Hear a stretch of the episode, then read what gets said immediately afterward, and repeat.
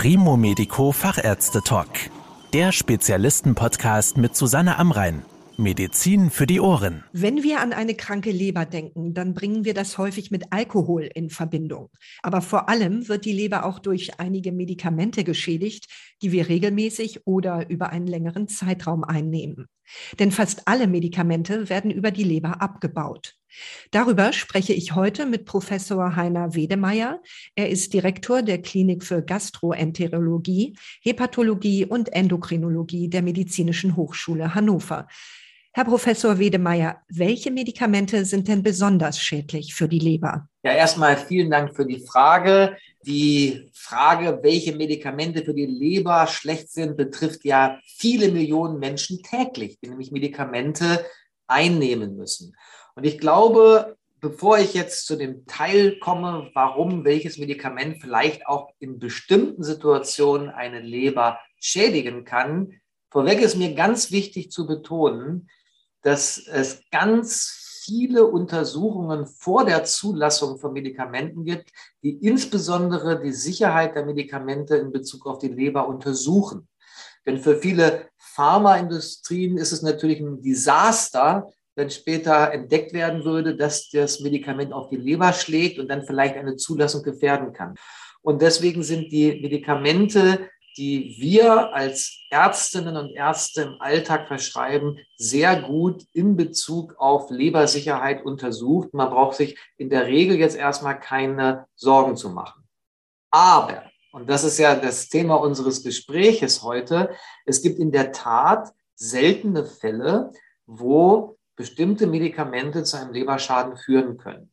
Und da ist es ganz wichtig zu unterscheiden zwischen Medikamenten, wo es eine Beziehung gibt zwischen der Dosis des Medikamentes, wie viel ich es nehme, einnehme und einem Leberschaden. Und dann gibt es andere Medikamente, wo das nicht der Fall ist, wo bereits kleine Mengen des Medikamentes zu einer Leberschädigung führen können über ganz andere Mechanismen.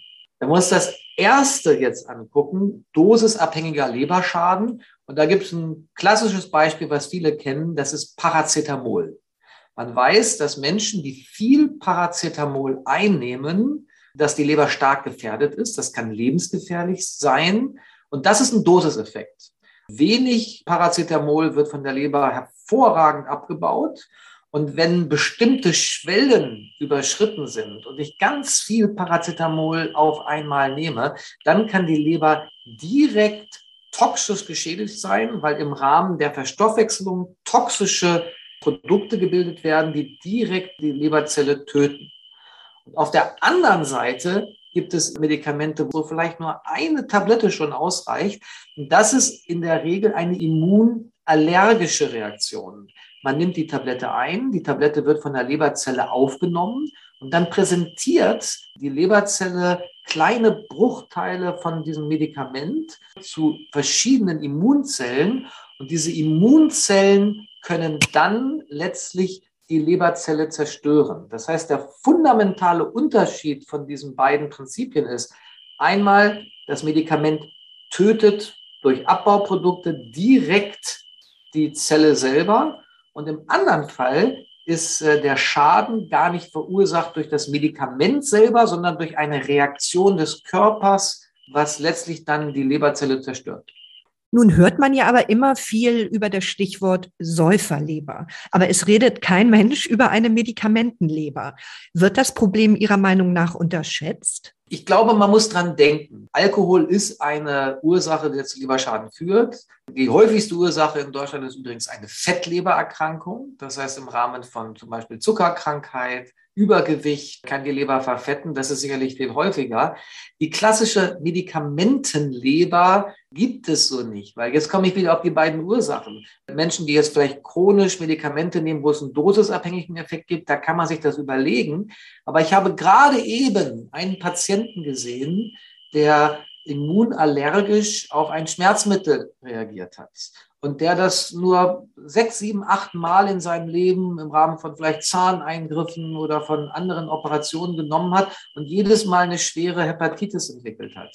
Und das war echt schwierig herauszufinden, warum der eigentlich diesen Leberschaden entwickelt hat, bis ein ganz pfiffiger Assistenzarzt von mir mit ja, akribischer Detektivkunst herausgefunden hatte, dass bei jedem Eingriff dieser Patient immer das gleiche Schmerzmittel bekommen hat was für den Patienten ein Segen ist, weil er jetzt weiß, warum er das hat.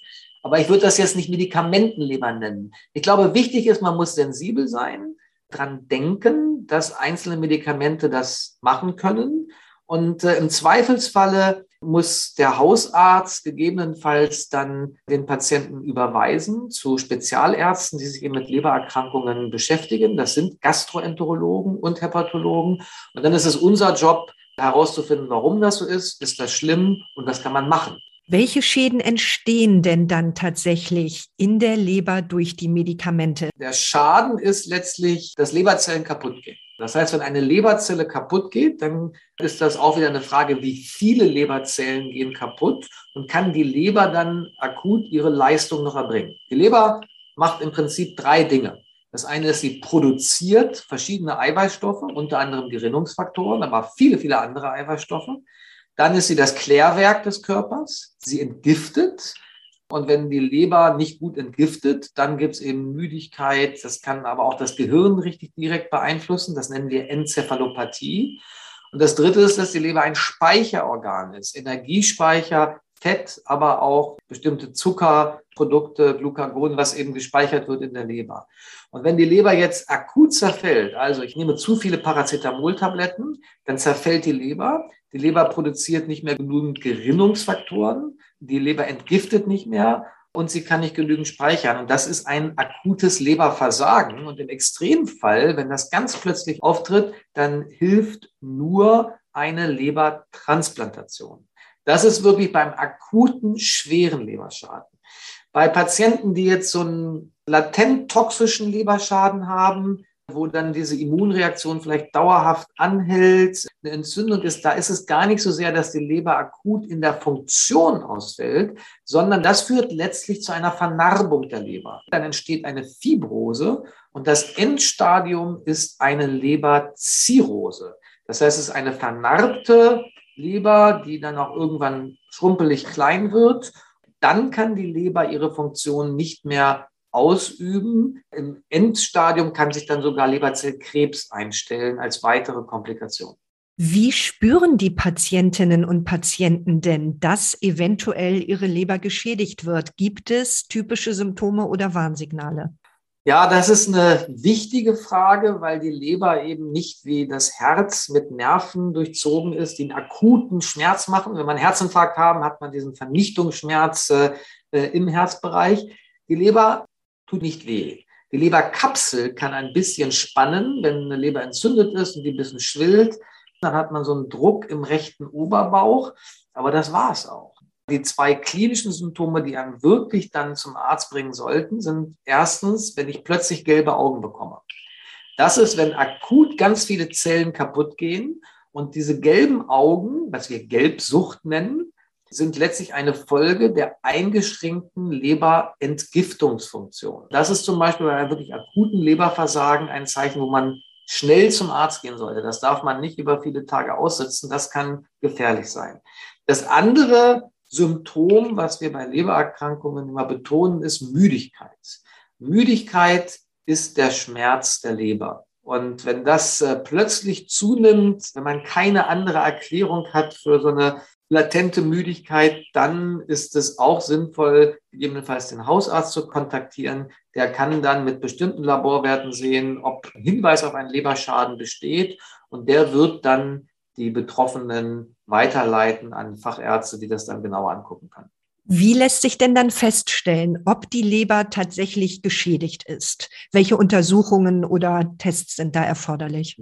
Also das Einfachste sind erstmal natürlich die, die Klinik. Man, man guckt äh, den Patienten an, hat er Zeichen von dieser Leberentgiftungsstörung, also sind gelbe Augen da. Es gibt auch bestimmte Hautzeichen, die bei Menschen mit einer chronischen Lebererkrankung sich einstellen. Das gucken sich die Ärzte an. Das zweite ist Laborwerte. Produziert die Leber genug? Entgiftet die Leber genug, speichert die Leber genug. Das kann man mit einfachen Laborwerten sehen. Das dritte ist, dass man natürlich einen Ultraschall durchführen kann. Da sieht man, ist die Leber größer, ist die kleiner, ist die verfettet, es ist vielleicht Gallestau vorhanden in der Leber. Das ist eine einfache Untersuchung.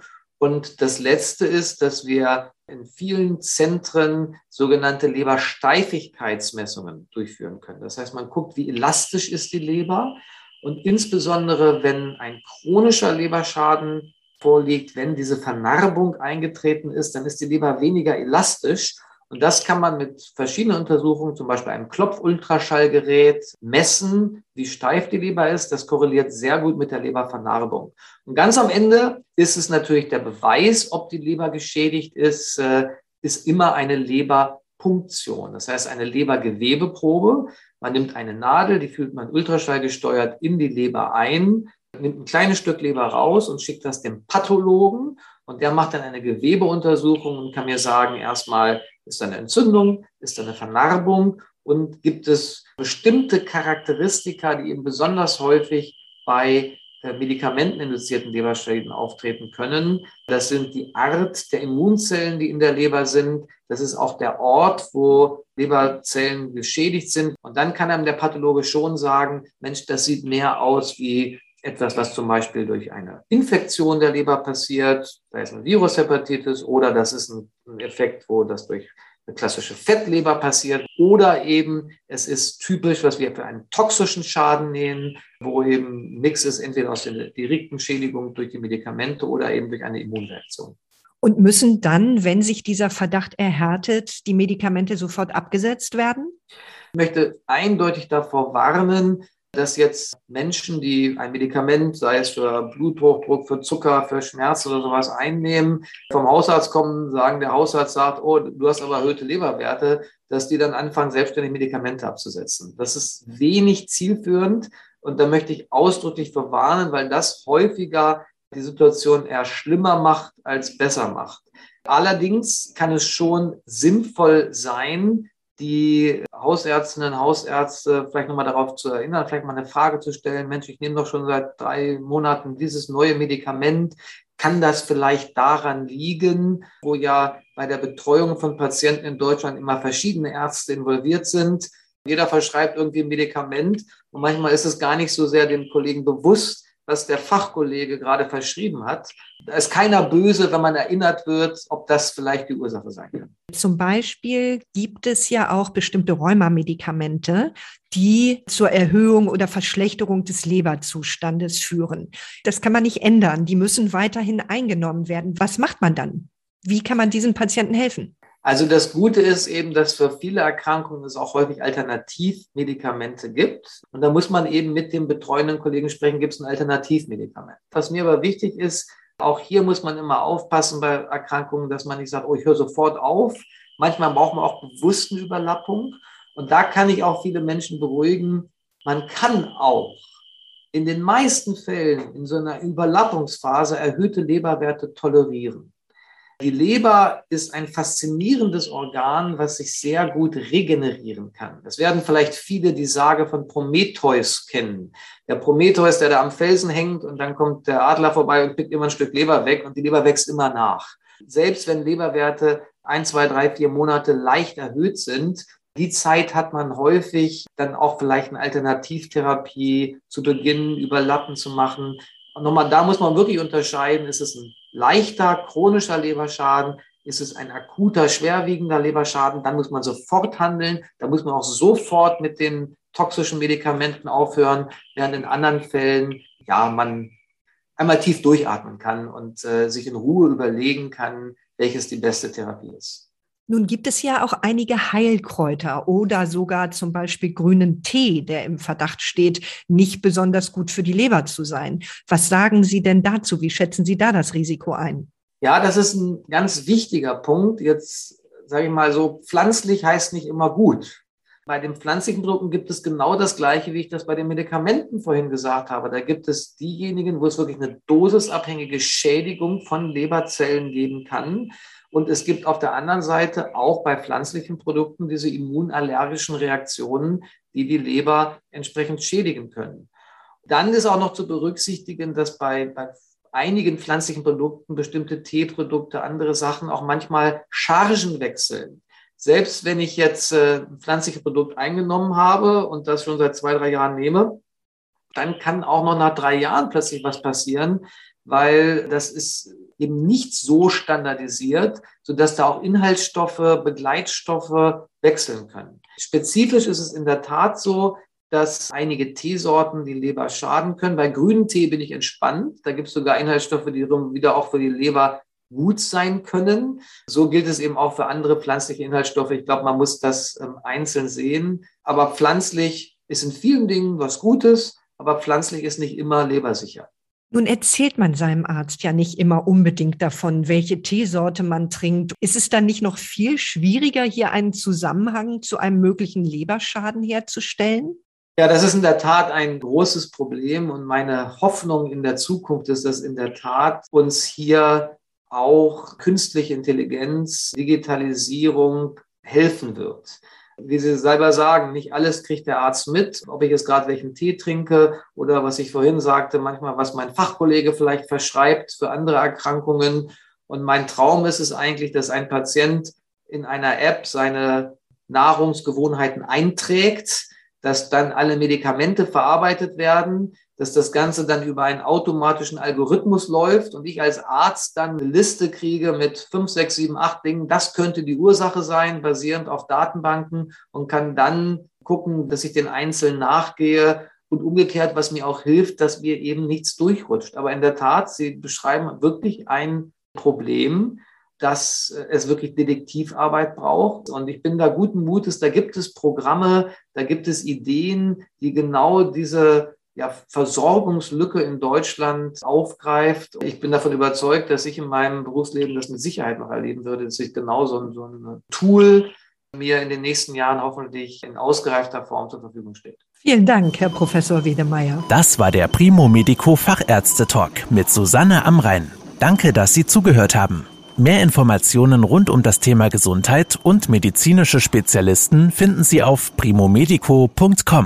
Bis zum nächsten Mal, wenn es wieder heißt Medizin für die Ohren.